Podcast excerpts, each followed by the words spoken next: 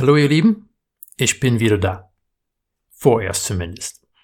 Ich werde versuchen, weiterhin Andachten in, auf dies, in dieser Form anzubieten. Ich muss einfach gucken, was mir möglich ist und was ich dann aus anderer Vorbereitung machen kann.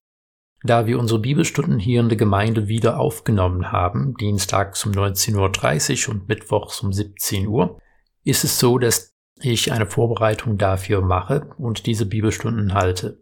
Mein Versuch jetzt wird es sein, diese Vorbereitung dann zu unterteilen, dass ich euch auch in diesem Format eine kurze Andacht jeden Tag beten kann. Das wird dann immer parallel zu der Bibelstunde laufen. Das bedeutet, dass das, was man hier in diesen Andachten hört, zum weitaus zum größten Teil auch schon in den Bibelstunden behandelt wurde.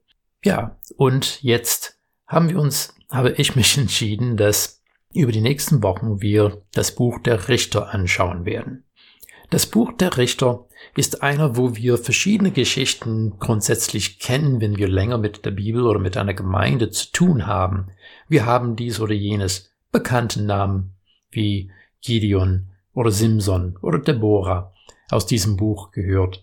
Aber wie diese verschiedenen Figuren zusammenpassen, warum ihre Geschichten für würdig empfunden wurden, aufzuschreiben und durch die Generationen weiterzugeben, ist etwas, was wir meist nicht so bedenken und beachten. Und ich denke, es ist wertvoll, wenn wir da einen kurzen Blick drauf werfen. In dieser Woche geht es darum, einfach eine Einführung zu diesem Buch zu haben, ein paar übergeordnete Dinge zu betrachten. Erstens ist schon der Name von dem Buch.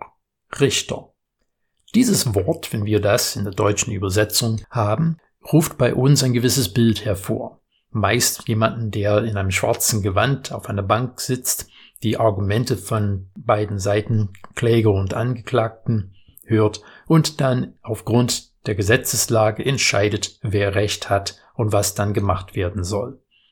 Nun, die Figuren, die wir im Buch Richter finden, haben durchaus auch Recht gesprochen die haben auch Recht auf Grundlage von dem Gesetz Mose gesprochen. Aber sie haben viel mehr getan als das, und das Rechtsprechen war noch nicht mal das, was diese Person hervorgehoben hat. Vielmehr waren sie eigentlich auch militärische Führer. Sie sind gekommen zu einer Zeit, wenn das Volk unterdrückt wurde. Sie haben dem Volk wieder zu den Wegen Jahwes zurückgeführt und haben sie in die Freiheit geführt dass solange dieser Richter gelebt hat, dass sie den Frieden dann hatten. Mehr zu dieser Struktur dann in den nächsten paar Tagen.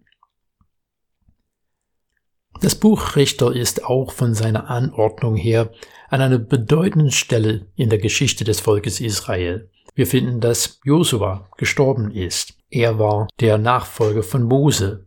Unter Mose und Josua hatte das Volk von der Zeit, in der sie aus Ägypten ausgezogen sind, bis sie große Teile von dem Land Kanaan eingenommen hatten, immer einen Leiter des Volkes, der ein Konsensleiter war. Alle haben gewusst, dass diese Person, Mose oder Josua, der unangefochtene Leiter war, der von Gott eingesetzt war, um dem Volk zu leiten. Allerdings nachdem Josua gestorben ist, hatten sie keinen Konsensleiter mehr. Und wir finden, dass das Buch Richter eine Brücke baut von der Zeit von Mose und Josua zu der Einsetzung der Monarchie in 1 Samuel 8 bildet. Israel hat in dieser Zeit keine zentrale Regierung. Wenn wir von der Geschichte in dieser Zeit lesen, könnten wir wirklich den Eindruck bekommen, dass sie überhaupt keine Regierung hatten. Meist wurden sie von den Stammesältesten geleitet, aber die Stämme hatten wirklich nur eine sehr lose Beziehung zueinander.